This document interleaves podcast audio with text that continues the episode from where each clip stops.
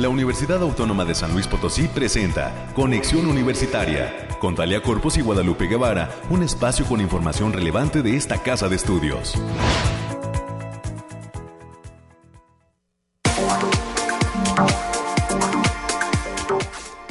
Hola, hola, ¿qué tal amigas y amigos? ¿Cómo les va? Espero que bien en este viernes 29 ya de septiembre del 2023. Bienvenidas y bienvenidos a este espacio de conexión universitaria. Gracias a toda la gente, a todo el público, a todos los radioescuchas del 88.5 de FM, del 1190 de AM y del 91.9 de FM en Matehuala Gracias por el favor de su atención a toda la gente que está en sintonía y en la preferencia de Radio Universidad. Bienvenidas y bienvenidos. Y pues quédense con nosotros desde este instante hasta las 10 de la mañana para escuchar toda la información y lo que tienen que decir investigadores, estudiantes, visitantes en materia académica a nuestra casa de estudios y de cómo pues eh, poco a poco la universidad sigue creciendo luego de 100 años de existencia aquí en San Luis Potosí. Hoy tendremos los temas climáticos con los expertos del Laboratorio de Variabilidad Climática, el Bariclim. Gracias a ellos estaremos conociendo todos los detalles de lo que acontecerá este fin de semana en todas las regiones del estado respecto a los temas del clima. Más adelante estaremos enlazándonos con Alejandrina Dalemese también estaremos recibiendo a nuestra compañera América Reyes, que tiene toda la información de lo que viene para el mes de octubre en esta casa de estudios. Ya nos estamos frotando las manos porque arrancará el sexto Festival de Cine UASLP que ha traído y traerá muchísimas sorpresas, muchísimos artistas, luminarias y gente dedicada a la producción de cine, a, la realización de cine de San Luis Potosí y de México. Así que grandes estrellas estarán presentes y será una fiesta muy importante para esta universidad la realización de este sexto festival de cine que se está convirtiendo en un referente a nivel nacional en el mes de octubre, arrancando el mes de octubre, el próximo lunes habrá ya eh, pues toda la actividad ah, de lleno de estos talleres, películas, proyecciones, charlas en las facultades, en los campus y además también en, eh, la casa del cine de aquí de, la universidad como es el auditorio Rafael Nieto y también en el Centro Cultural Universitario Bicentenario. Así que América Reyes nos va a estar eh, platicando qué es lo que se viene en cuanto a actividades y en la próxima semana todos los días le estaremos recordando todas las actividades que tendrá este sexto Festival de Cine UASLP. Por si usted no lo sabía, le estamos adelantando. Y bueno, estaremos recibiendo invitados de distintas latitudes del mundo de América Latina que estarán presentes en un seminario que está organizando de manera conjunta la Facultad de Derecho y la Facultad de Psicología en relación o denominado Bioderecho, Salud y Derechos Humanos. ¿A qué nos referimos con estos términos? Eh, estarán con nosotros la doctora Paola Consuelo Ramos Martínez, docente de la Universidad de Santo Tomás en Colombia, el doctor Enrique Ulate Chacón, catedrático de la Universidad de Costa Rica, y la doctora Marta Calderón Ferri, investigadora del Tecnológico de Costa Rica. Ellos van a visitarnos en estos micrófonos, en estas cabinas. Son docentes internacionales que estarán presentes en este seminario de bioderechos, salud y derechos humanos que, como le digo, está eh, llevándose a cabo en, la Universidad Autónoma de San Luis Potosí a través de la Facultad de Derecho y a través de la Facultad de Psicología. Así que importantísimos estos temas, de qué van, más adelante estarán con nosotros platicando y cómo los ha recibido también esta institución, esta ciudad, San Luis Potosí, y pues cuáles son esos lazos que quedarán entre la USLP y esas universidades de las que nos visitan aquí en San Luis Potosí y en México. Más adelante también estaremos recibiendo en cabina al maestro Alfredo Mesa Covarrubias, él es especialista en adicciones y además docente de la Facultad de Psicología. Ya usted lo ha escuchado aquí en la radio universitaria, toda una campaña que se ha denominado No te ves cool, que tiene que ver pues con el consumo del fentanilo, este tan mentado químico que eh, pues está ahora sí que desafortunadamente eh, logrando una gran adicción entre los jóvenes. Vamos a platicar exactamente qué es con este especialista, el maestro Alfredo Mesa Covarrubias, cómo hay que tener precaución con los hijos y también a los chicos pues por qué no hay que decir eh, eh, decirles sí a esta droga por qué no y pues también eh, ahora sí que tener todas esas advertencias toda esa, toda esa información de los expertos que necesitamos respecto al consumo del fentanilo. Ya también la universidad a través de las redes institucionales ha lanzado esta campaña No te ves cool la Secretaría de Salud está pues ahora sí que eh, dando información al respecto de eh, lo que es el fentanilo y esta droga pues eh, tan tan altamente adictiva. Más adelante conoceremos todos los detalles con este experto el maestro Alfredo Mesa Covarrubias que vendrá aquí y usted podrá hacerle preguntas si es que así lo requiere. Recuerde nuestra línea telefónica 444 826 1347 444 826-1348 para que se comunique y deje sus comentarios.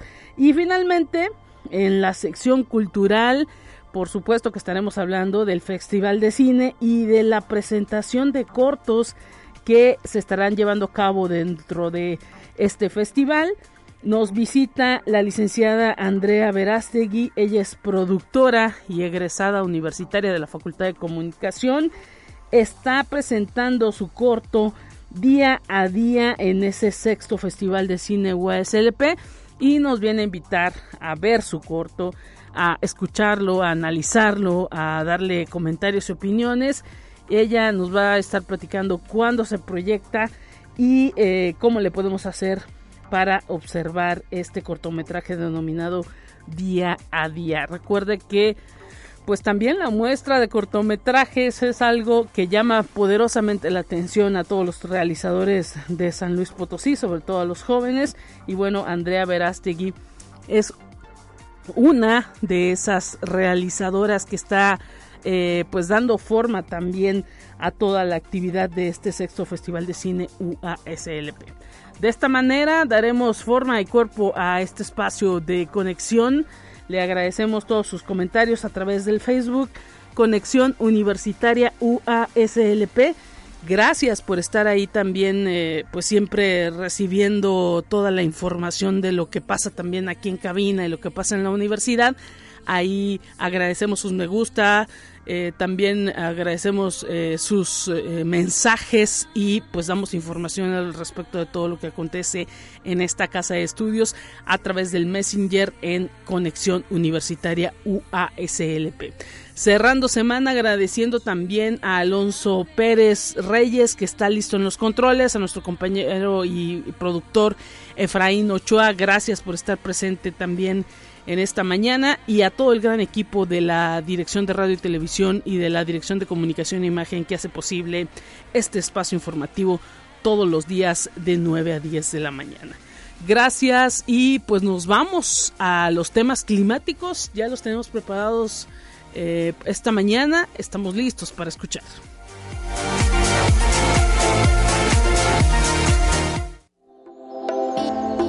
Aire, frío, lluvia o calor? Despeja tus dudas con el pronóstico del clima. Alejandrina Dalemese, te saludamos con muchísimo gusto, cerrando semana, que nos detalle el Bariclim, ¿cómo estás? Me gusta saludarte, Lupita, en este inicio de fin de semana te traigo el pronóstico más acertado en nuestro estado, que en esta ocasión consta del 29 de septiembre al 1 de octubre. Lo desglosamos por zona y en el altiplano potosino estarán con temperaturas máximas de 31 grados centígrados y mínimas de 16. Cielos mayormente despejados con lapsos de nubosidad dispersa. Se esperan vientos ligeros de 10 kilómetros por hora y ráfagas moderadas que pueden superar los 25 kilómetros por hora. En la zona media estarán con temperaturas máximas de 37 grados centígrados y mínimas de 22 cielos parcialmente nublados con espacios de sol de importancia. Se esperan vientos ligeros de 10 kilómetros por hora, ráfagas moderadas de 20 kilómetros por hora y no se descartan eventos de precipitaciones puntuales para las zonas de la sierra, sobre todo en el noreste de esta región.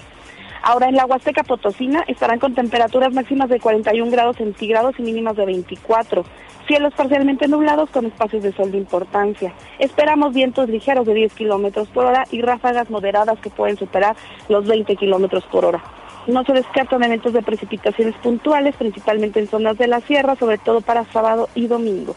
Y en la capital potosina se presentan temperaturas máximas de 30 grados centígrados y mínimas de 14. Cielos mayormente despejados con lapsos de nubosidad dispersa. Habrá potencial de vientos moderados de 15 kilómetros por hora y ráfagas moderadas a fuertes que pueden superar los 35 kilómetros por hora. Eh, nuestras recomendaciones para estos días, Lupita, es avisarles que el factor de radiación ultravioleta se encuentra a nivel extremo, por lo que se recomienda evitar la exposición al sol prolongada por lapsos mayores a 25 minutos consecutivos.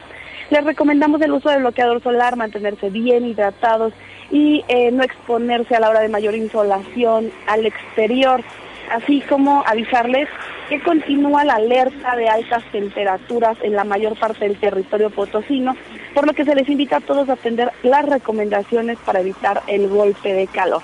Hasta aquí el pronóstico para este fin de semana, Lupita. Muchísimas gracias, Alejandrina. Entonces seguimos en esta situación de estar en alerta por eh, el calor intenso que se dejará sentir en todas las regiones de San Luis Potosí. Hasta pronto. Hasta el lunes, Lupita. Bonito fin de semana. Gracias, ya lo escuchó usted, todas las advertencias, toda la, eh, pues el pronóstico climático para este fin de semana que ha dado el Bariclim. Hidrátese, tome agua, trate de estar pues siempre en la sombra, de utilizar eh, pues eh, una gorra, un sombrero.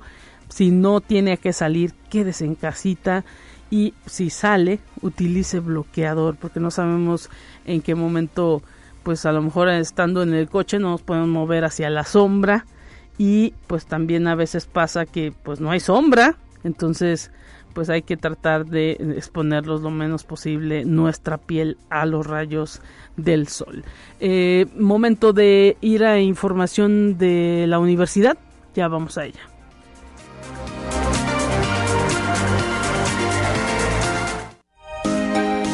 Escuche un resumen de Noticias Universitarias. Cerramos septiembre muy fuerte, América Reyes, ¿cómo estás? Un gusto tenerte en esta mañana y pues ahora sí que iniciaremos octubre eh, a toda máquina prácticamente. ¿Cómo estás? Así es, Lupita, muy buenos días. Ya es el último viernes del mes de septiembre con muchísima actividad y se pasó rapidísimo, por cierto por cierto, pero hay muchas, muchas, muchas actividades. Y bien, vamos, vamos a, iniciar. Y la Universidad Autónoma de San Luis Potosí celebró con éxito a la comunidad estudiantil por el Día Internacional de la Cultura Científica, que fue organizado en instalaciones del edificio central.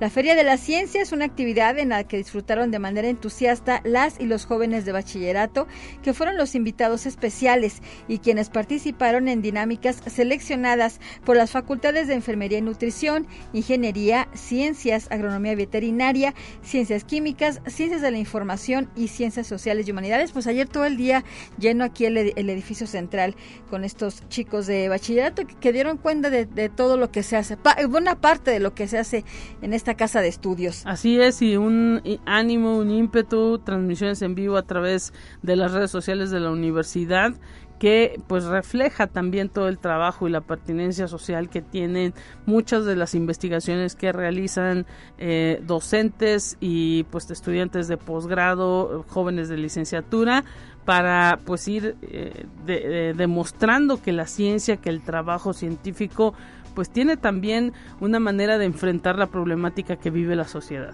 Y también es una primera una primera este, entrada Lupita para que los chicos vayan vayan viendo las carreras que tiene esta institución para que hagan sus trámites para el próximo año. Así es, porque pues esto está de volada, ya estamos eh, prácticamente con un pie puesto en octubre, noviembre, diciembre y enero nuevamente se vuelve a abrir el asunto de las preinscripciones, es un asunto que va rápido, así que pues ya hay que ir conociendo, eh, eh, dando idea de qué es lo que se quiere eh, y de qué forma se, se, hay que formarse en materia de eh, educación profesional. Y sobre todo de primera mano, porque tuvieron acceso a, estuvieron maestros, alumnos y entonces estuvo muy bien el día de ayer. Muchas felicidades por este, por este esfuerzo también que se realizó aquí en la institución.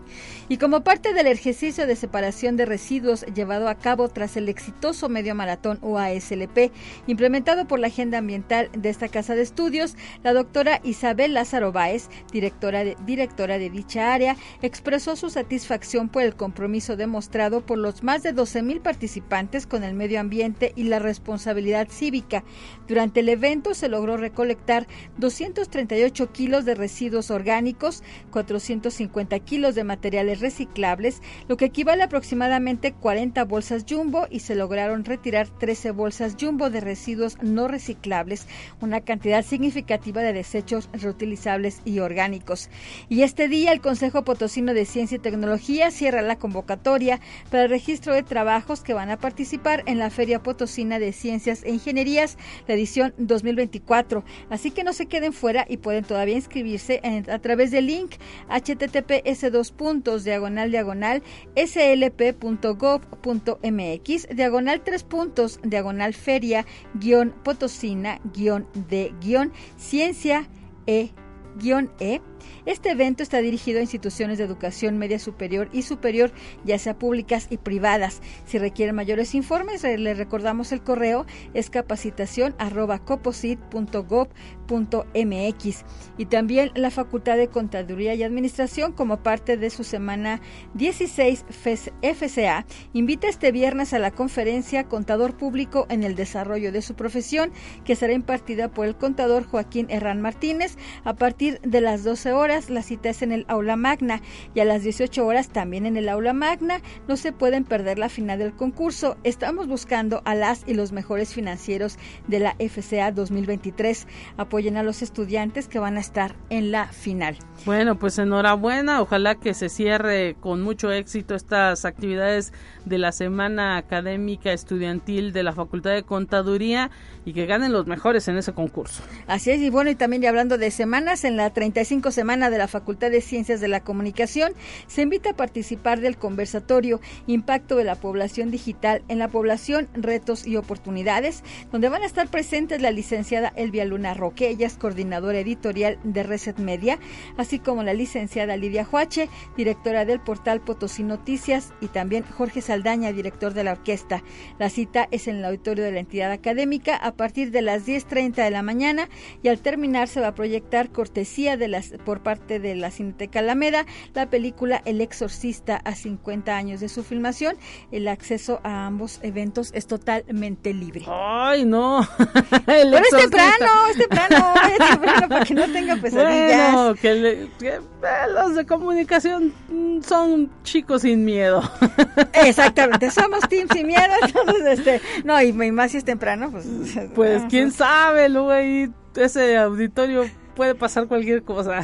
Bueno, bueno, creo que no ha pasado nada, y a nadie se le ha parecido nadie ni nada, entonces este, no hay ningún problema. Que les vaya bien en esa proyección que les vaya bien. exorcista. Lupita, nos queda tiempo para adelante, una más, adelante, para adelante. una más, y como ya lo bien, ya lo referías, ya el próximo ya se lo habíamos anunciado, el próximo lunes 2 de octubre inicia el sexto Festival de Cine UASLP y va a estar este, hasta el próximo 6 de octubre. Dentro de las películas y documentales que se van a exhibir, no se pueden perder la, la inauguración con el filme Estoy todo lo iguana que es, porque se puede, del director Julián Robles y que va a ser exhibida en el Centro Cultural Universitario Bicentenario con música de la Orquesta Sinfónica Universitaria que va a tocar en vivo, Lupita. Mira que nada más. Va a ser súper padre. Y el viernes 6 de octubre a las 7 de la noche, no se puedan perder, en el patio del edificio central, la entrega del premio Peyote, en esta ocasión a la primerísima actriz María Rojo. Mira Así que aquí los esperamos a las 7 de la noche el próximo viernes, pero en ese inter hay muchas proyecciones, cursos, talleres, este, conferencias, de todo Charlas. un poco. Che, pueden checar todo, todo esto hasta en la página de, de difusión cultural de esta casa de estudios. Y antes de irme, Lupita, pues mañana es el día de la universidad. Claro. Ya 30 de septiembre, este hay que decir que este este día fue instaurado por la 44 legislatura del Congreso del Estado allá en el año de 1965. Ah, y enhorabuena porque pues prácticamente toda la institución estará de fiesta y de asueto, así que la tienda universitaria, la papelería, la librería cerrados. Así es, así que pues hasta el lunes. Que anticipen sus compras el día de hoy y pues felicidades también a toda la UASLP y a toda su comunidad. Gracias América. Buen día para todos, cuídese. Hasta pronto, tenemos más en esta mañana.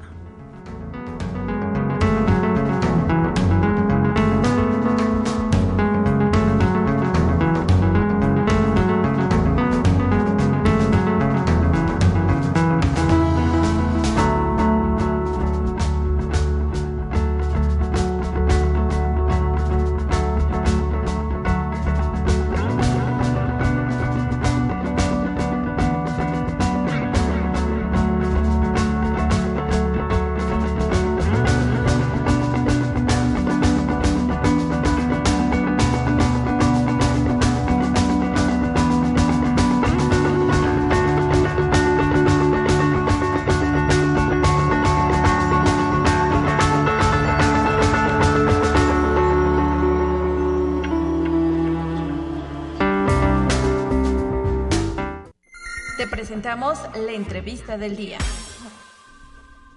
Gracias por el favor de su atención. Muchísimas gracias a toda la gente que continúa en sintonía de la radio de la UASLP. Estamos recibiendo a invitados que provienen de otras latitudes del mundo y con los que la Universidad Autónoma de San Luis Potosí está pues estrechando lazos.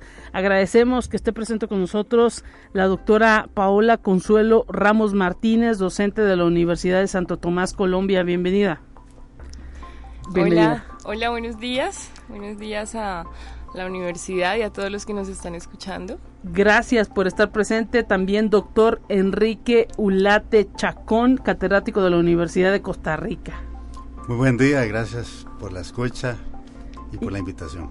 Los agradecidos somos nosotros, doctora Marta Calderón Ferrey, investigadora del Tecnológico de Costa Rica. Bienvenida. Muchas gracias, buenos días.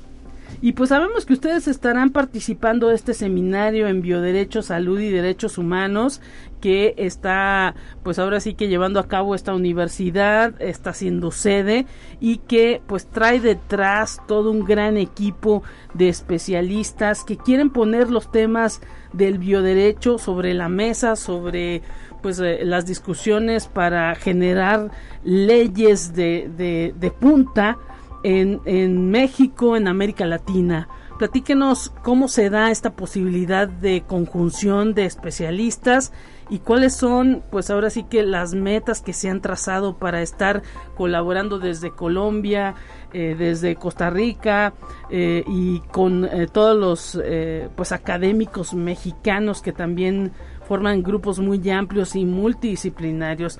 Eh, no sé si le gustaría empezar, doctora. Bueno, bueno, sí, muchas gracias.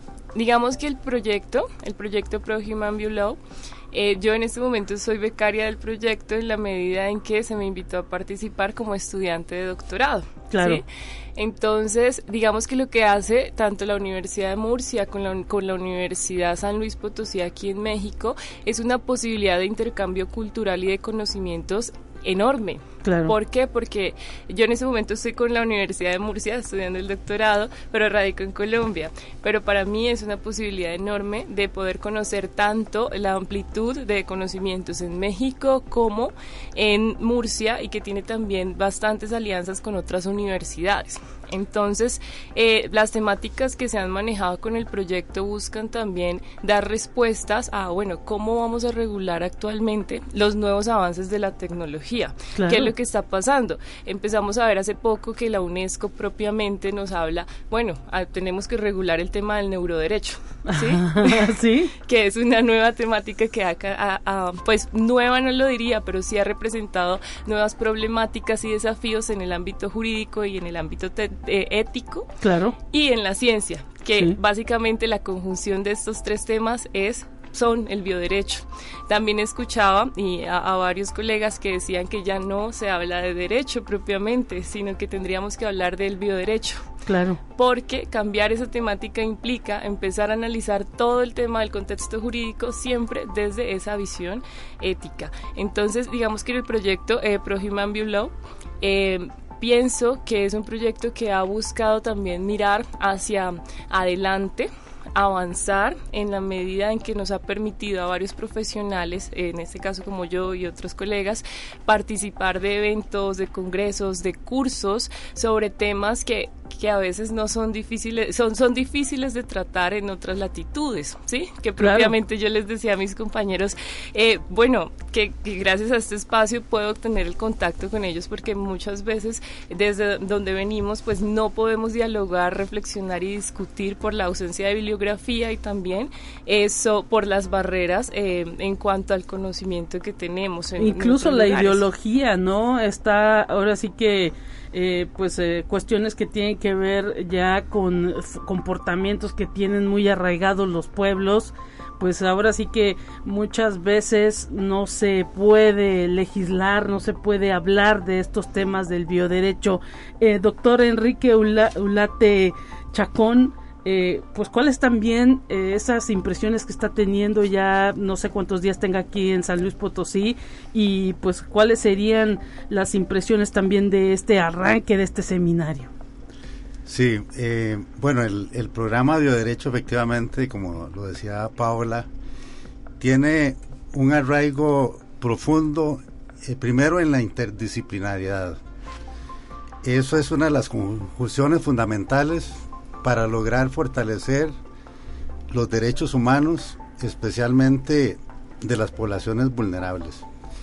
Segundo, eh, lo que usted decía, la multiculturalidad y la interculturalidad que conjuga eh, diferentes fuentes de acción de las disciplinas jurídicas con respecto a otras materias. Claro. Y eso se ve en la, en la, conformación de las mesas de trabajo que tuvimos ayer, por ejemplo.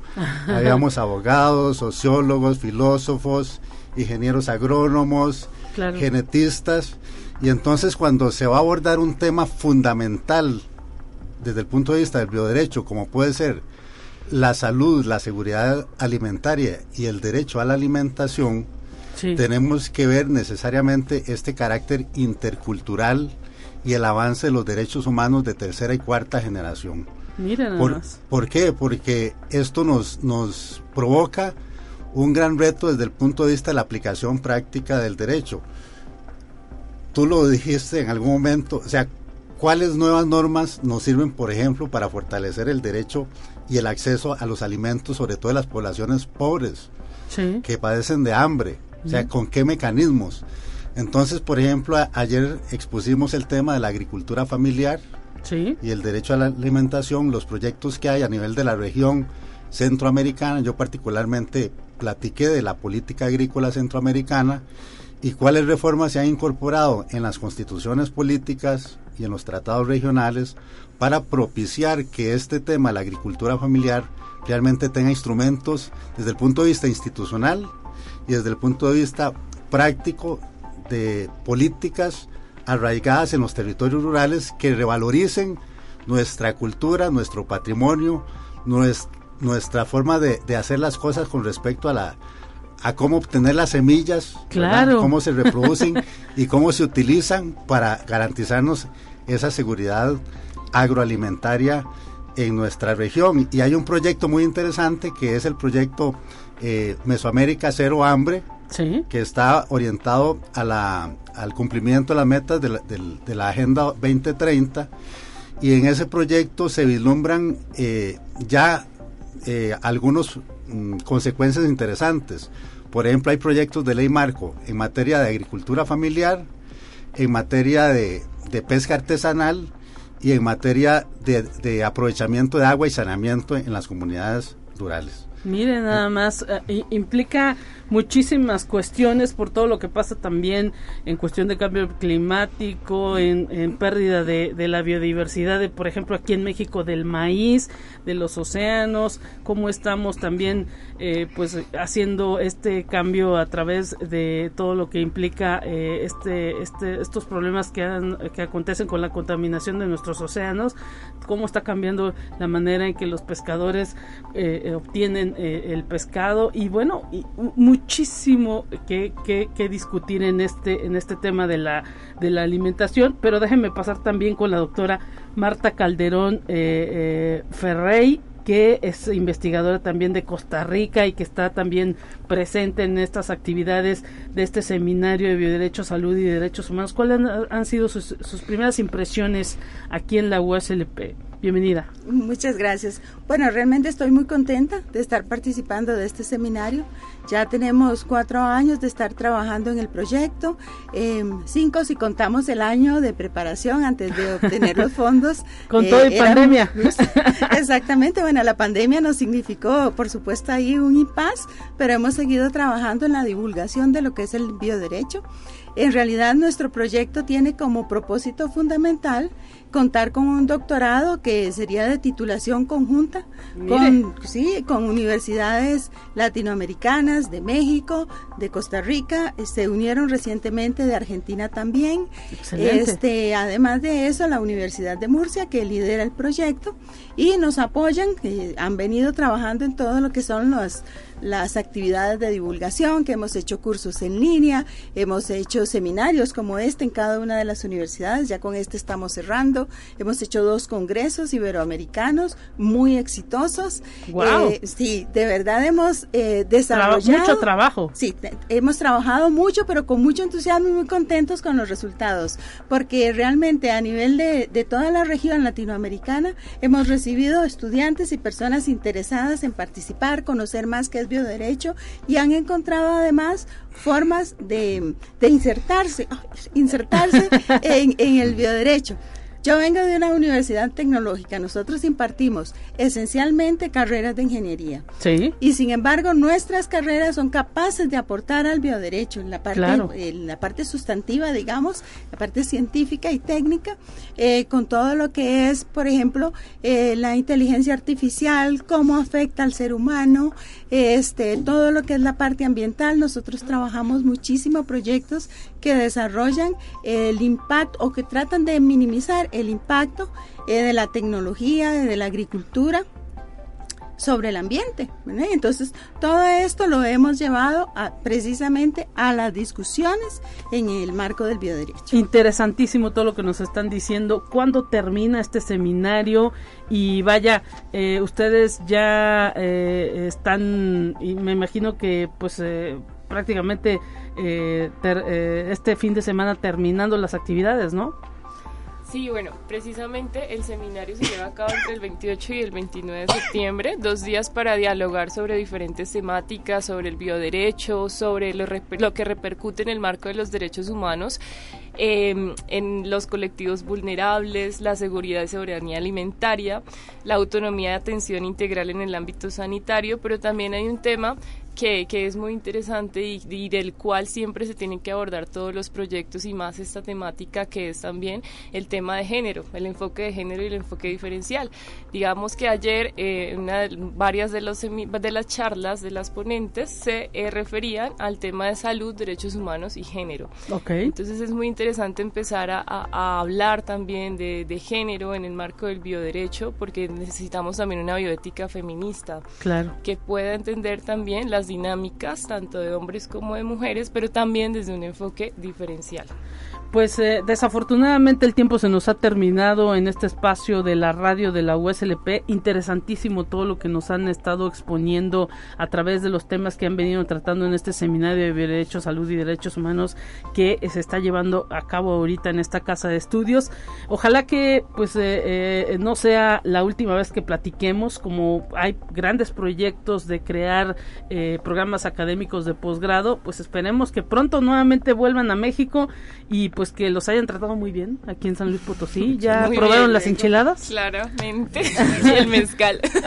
excelente, excelente. los tacos potosinos. Los tacos, pues no, pues eh, están, están siendo bien atendidos, créanme. Claro que sí. Nos vamos a ir a una pausa en este espacio y muchísimas gracias por haber estado presentes en esta radio de la USLP. Muchas gracias. Hasta pronto. Gracias. Pausa.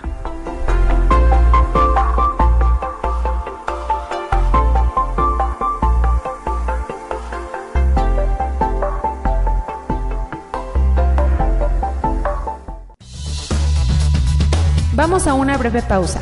Acompáñanos.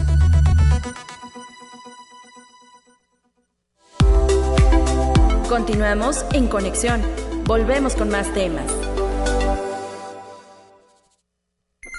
Te presentamos la entrevista del día. Estamos de regreso rápidamente a través de Conexión Universitaria y lo prometido es deuda a toda la gente que quiera conocer pues la información eh, certera de un especialista en cuestiones de adicciones. Hoy estamos hablando del lanzamiento de esta campaña No te ves cool y de cómo pues hay que advertir a la comunidad de jóvenes, a los propios padres de familia, a toda la comunidad potosina de esta cuestión del fentanilo, una droga que pues está desafortunadamente siendo muy adictiva y que está arrastrando la vida de muchos jóvenes que están pues enganchándose en este consumo. Para ello agradecemos al maestro Alfredo Mesa Covarrubias, especialista en adicciones, eh, docente de la Facultad de Psicología, estar presente en esta mañana con nosotros para darnos información certera, porque luego en las redes sociales circula mucha fake y pues necesitamos una información que nos lleve a tratar de evitar este tipo de, eh, cuestiones como es el consumo de las drogas. ¿Cómo está, maestro? Muy bien, muchas gracias por la invitación y pues bueno, eh, a nombre también de la División de Servicios Estudiantiles, del Departamento de Unisalud y de la Facultad de Psicología, pues estamos aquí con ustedes acompañándolos. Pues platíquenos, ahora sí que eh, hay, hay mucha advertencia ya en la radio, en las redes sociales, en la propia eh, eh, televisión, eh, respecto a lo que es el fentanilo, incluso el tema se volvió un tanto político hace algunos, algunos meses, algunas semanas, porque pues hubo ahí como una confusión de en cuanto a, a la utilización el asunto es que pues ha llegado esta droga a las calles de San Luis Potosí y pues se está vendiendo y la están consumiendo los jóvenes desafortunadamente. Así es, sí, pues esta, esta sustancia eh, que bien, como, como bien comentas, eh, ha sido utilizada en el ámbito médico ya desde hace mucho tiempo y, pues principalmente vamos a, a, ver que es una, una droga o una sustancia que se utiliza principalmente para sedar. ¿no? Es un, es un opiáceo derivado del opio, eh, muy, muy potente, de hecho es hasta 50 veces más potente que la morfina, y se utiliza en procesos de dolor, eh, por ejemplo, posoperatorio o también en algunos pacientes que tienen cáncer terminal. ¿no? Entonces, en la utilización médica ya tiene muchísimos años de utilizarse de una forma muy adecuada. Sin embargo, actualmente vemos que hay laboratorios clandestinos eh, que han, pues, han, visto la fórmula del fentanilo porque es un opiáceo sintético que se puede generar en laboratorios. Sí. Entonces, eh, pues esto representa un gran negocio para este, este sector del narcotráfico que, que pues, lamentablemente está afectando a, a muchos consumidores, aquellos que ya eran consumidores de algunas drogas y que pues hoy en día eh, sin saberlo están tomando drogas que están adulteradas con fentanilo y que esto pues va a tener un potencial adictivo muy fuerte y también la principal consecuencia es la eh, potencialidad letiva, ¿no? la, letalidad, perdón, eh, dado que esta sustancia va a afectar principalmente a los receptores del dolor y también a afectar muchísimo en términos de, mm, sobredosis. Entonces, las personas que ya eran habitualmente consumidores de una droga, pero que ahora están consumiéndola con fentanilo sin darse cuenta, eh, pues tienden más, tienen más posibilidades de muerte por sobredosis. Miren nada más, y hay, se, se conoce qué sustancias o qué drogas están siendo, pues ahora sí que, pues mezcladas. ¿Se podría decir así? Sí, claro, sí, este, sí, de hecho, justo por esa cuestión, eh, pues, del narcotráfico, pues hacen muchas, muchas, eh, muchos análisis de con qué drogas pueden mezclarse y principalmente, pues, la heroína es una de ellas, que esto está muy relacionado con las muertes por sobredosis en Estados Unidos de consumidores de heroína que no necesariamente era heroína pura, por así llamarle, sino que era heroína mezclada con fentanilo. Eh, también actualmente se está mezclando con muchísimas drogas, incluidas, eh, por ejemplo, eh, las tachas o, los, las MDMA, este, éxtasis, metanfetaminas como el cristal. El cristal también está siendo mezclado con, con, fentanilo.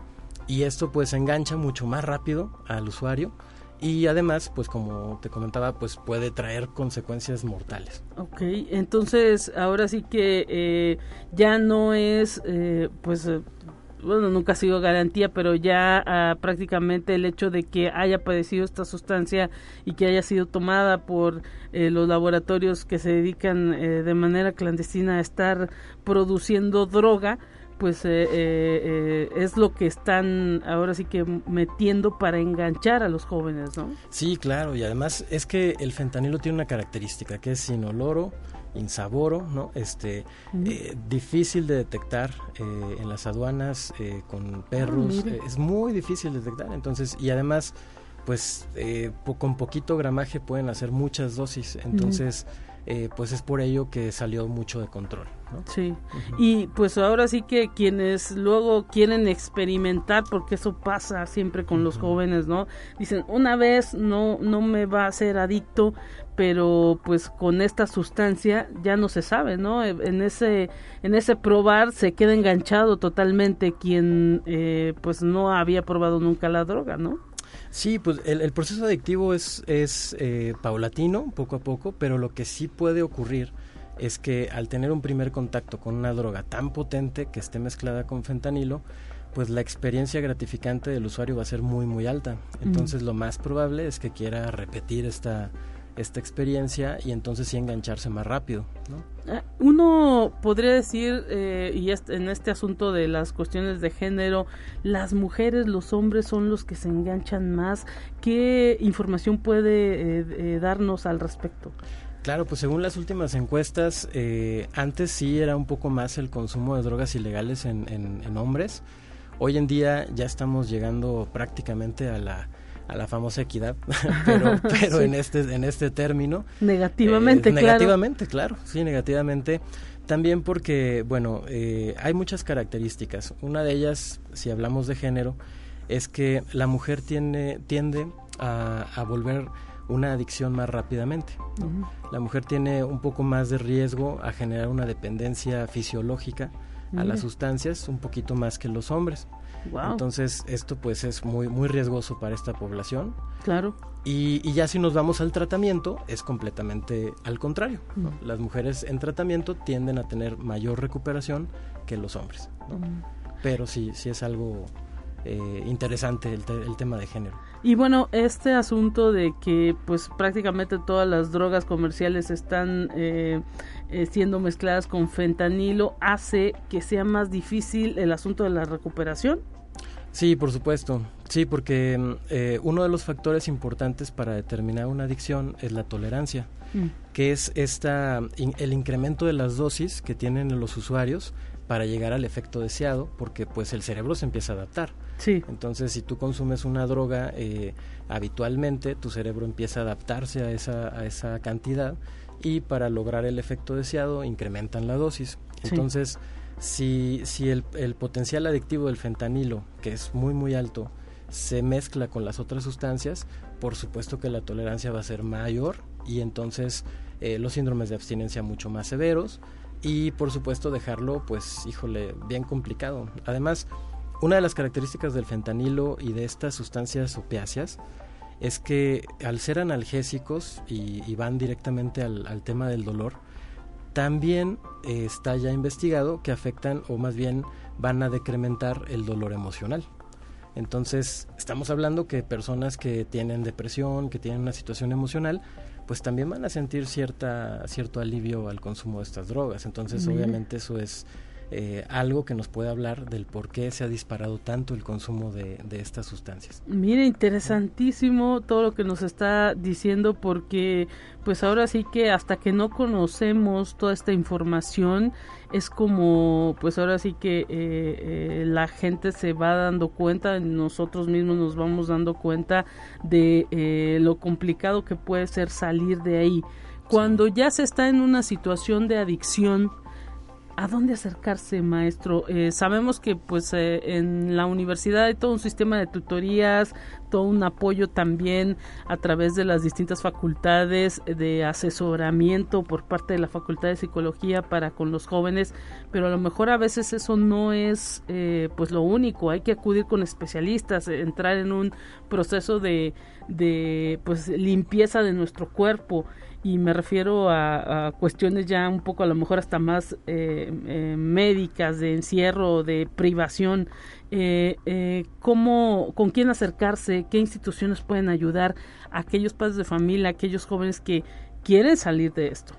Claro, sí, muy importante porque tenemos que ayudar a romper el mito o la creencia de que este es un problema moral eh, donde la persona, pues si quiere, podría dejarlo. Realmente no. Estamos hablando de una enfermedad crónica, que es una, una adicción, que es una enfermedad cerebral y que va generando adaptaciones en el, justo en el, en el cerebro que poco a poco dejan a la persona con esta eh, necesidad por consumir y que es muy difícil salir de ahí. Entonces es un tema de salud muy importante que debemos de, de atacar. Por favor, quitar el mito de que tienen que tocar fondo, no es cierto no tienen por qué llegar a tocar fondo. Hay especialistas, hay muchos lugares a donde se pueden acudir y no necesariamente dejar que la situación vaya en, incremento, ¿no? Es como si a un diabético le decimos, pues apenas tienes cierto nivel de glucosa, todavía puedes seguirle. Pues no, no, o sea, hay que, hay que ayudarle a que, a que tenga una mejor calidad de vida. Y es lo mismo en este, en este sentido. La universidad cuenta con, con convenios a nivel estatal para poder darles eh, un servicio de calidad como lo es el Instituto Temascali, como lo es los CAPA, que bueno, ahora van a cambiar de, nombre eh, a los ECOSAME, pero eh, hay muchísimos, muchísimos lugares, instituciones a las que podemos acudir, que van desde grupos de autoayuda como Alcohólicos Anónimos, Narcóticos Anónimos, eh, hay instituciones como los Centros de Integración Juvenil, que también tenemos participación con ellos, y el Consejo Estatal contra las Adicciones excelente pues a, acercarse a informarse mm, mm, eh, maestro porque pues eso es lo fundamental en estos tiempos maestro Alfredo Mesa Covarrubias eh, estar eh, ahora sí que atentos de los hijos y pues los jóvenes también tratar de acercarse con los amigos acercarse con la gente que pues ahora sí que los necesita y los quiere para eh, poder salir de esta de estas eh, adicciones que a lo mejor pues se caen ahí por probar eh, por experimentar y pues se vuelven todo una problemática que, que tiene solución no claro por supuesto. Las adicciones tienen solución por supuesto pues muchísimas gracias por haber venido a platicar de estos temas con nosotros. Maestro Alfredo Mesa Covarrubias, especialista en adicciones, docente de la Facultad de Psicología. Y pues hay que estar pendientes de todas las actividades que Unisalud, la División de Servicios Estudiantiles, está llevando a cabo dentro de la universidad. Y pues nosotros también aquí a través de la radio nos sumamos a todas estas campañas. Muchísimas gracias a todos y a tu audiencia por, por invitarnos ya es nuestra audiencia. Nos vamos a ir a los temas culturales para cerrar este espacio.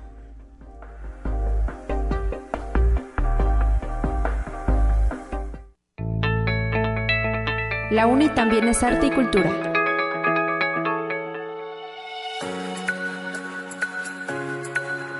¿Qué tal amigos de Conexión Universitaria? Estamos eh, para cerrar este espacio informativo agradeciendo la presencia en cabina de Andrea Verástegui. Ella es licenciada en comunicación, egresada de la Facultad de Ciencias de la Comunicación de esta universidad.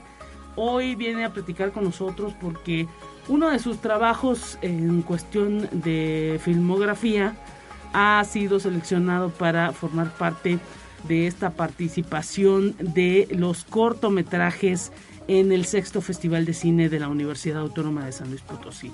Su corto se llama Día a Día y pues queremos agradecerle a Andrea que esté presente en esta mañana con nosotros. ¿Cómo estás Andrea? Un gusto tenerte. Ahora con cubrebocas, pero bueno, estamos agradecidos de que eh, pues nuevamente eh, todavía estemos con cabinas abiertas y a través pues de, eh, esta forma de utilizar el cubrebocas pues podernos comunicar con el público. ¿Cómo te encuentras? Gracias por venir. Hola, hola, mucho gusto. Eh, estoy muy bien, me encanta estar aquí. Muchísimas gracias por la invitación. yo muy feliz de estar aquí, qué mejor que pues en Radio Universidad de, de mi alma mater, ¿verdad? Nosotros sabemos que pues hubo una convocatoria muy amplia para poder eh, pues recibir cortos de realizadores potosinos. Tu corto día a día nos dices que se llama, se va a proyectar el próximo 5 de octubre dentro de este festival de cine. ¿Cómo te sientes y qué nos puedes platicar de cómo, cómo es esta producción de día a día? Ay, pues estoy súper emocionada, la verdad. Eh, sí, de hecho hubo mucha convocatoria y varios amigos también aplicaron como al mismo, eh, al mismo concurso, pues a, ver si sus proyectos quedaban. Algunos entraron, por ejemplo, el proyecto de mi amiga Rubí, que justo creo que ayer estuvo aquí hablando al respecto, antes, antes estuvo aquí hablando al respecto.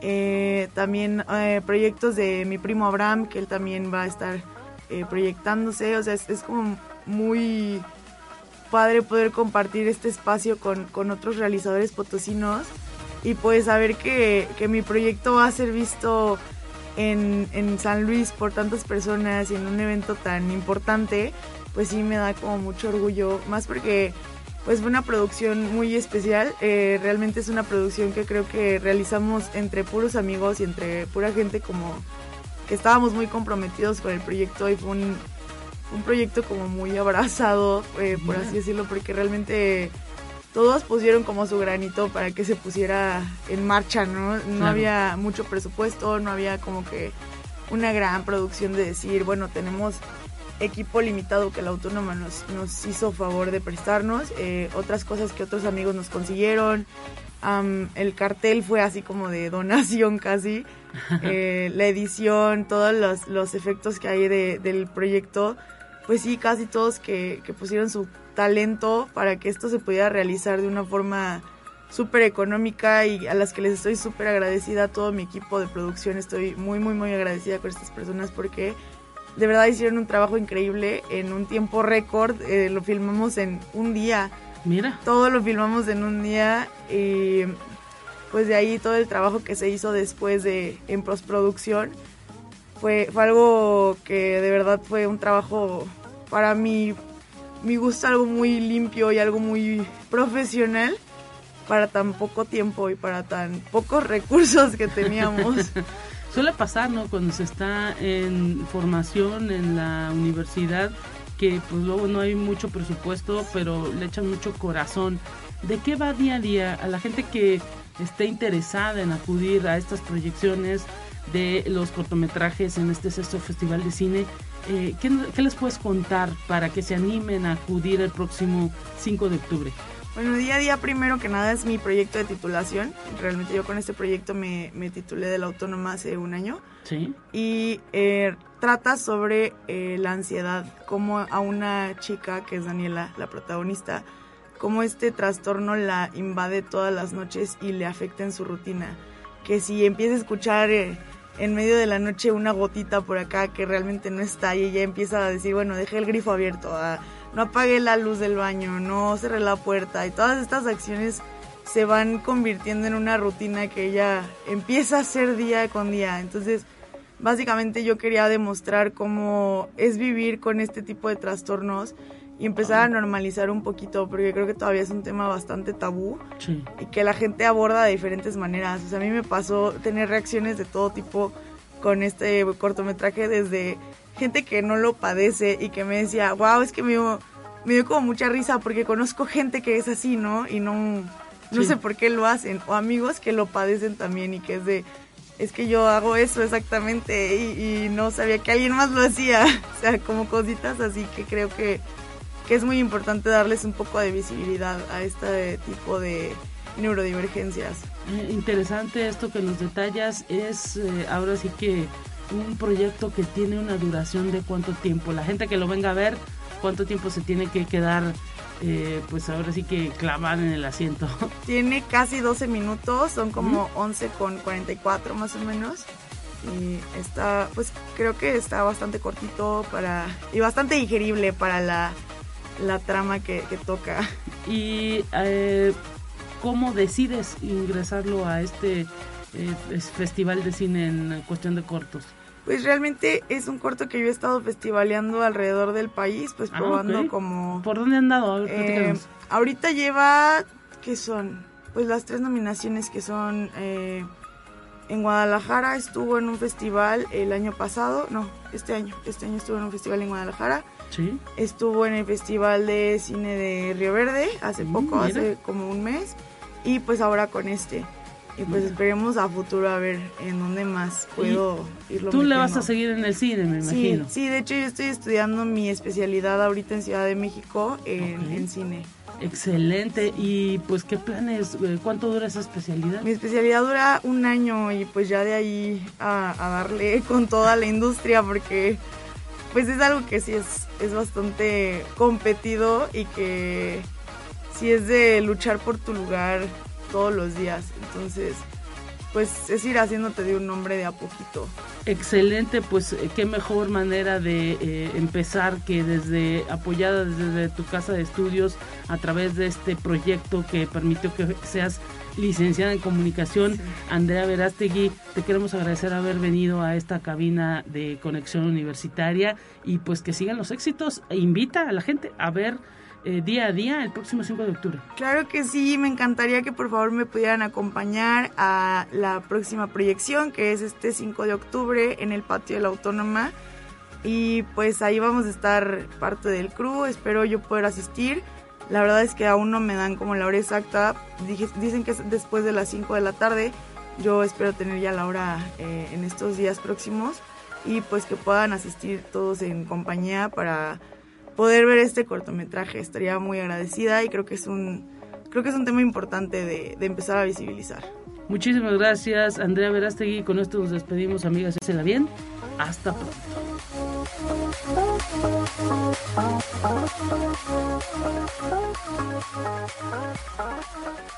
you. La Universidad Autónoma de San Luis Potosí presentó Conexión Universitaria con Talia Corpus y Guadalupe Guevara. Sintoniza de lunes a viernes de 9 a 10 horas en Radio Universidad 88.5 FM y 1190 AM en San Luis Potosí. En el 91.9 FM con cobertura en el Altiplano Potosino. O en el resto del mundo por el portal www.uaslp.mx y la app UASLP de descarga gratuita.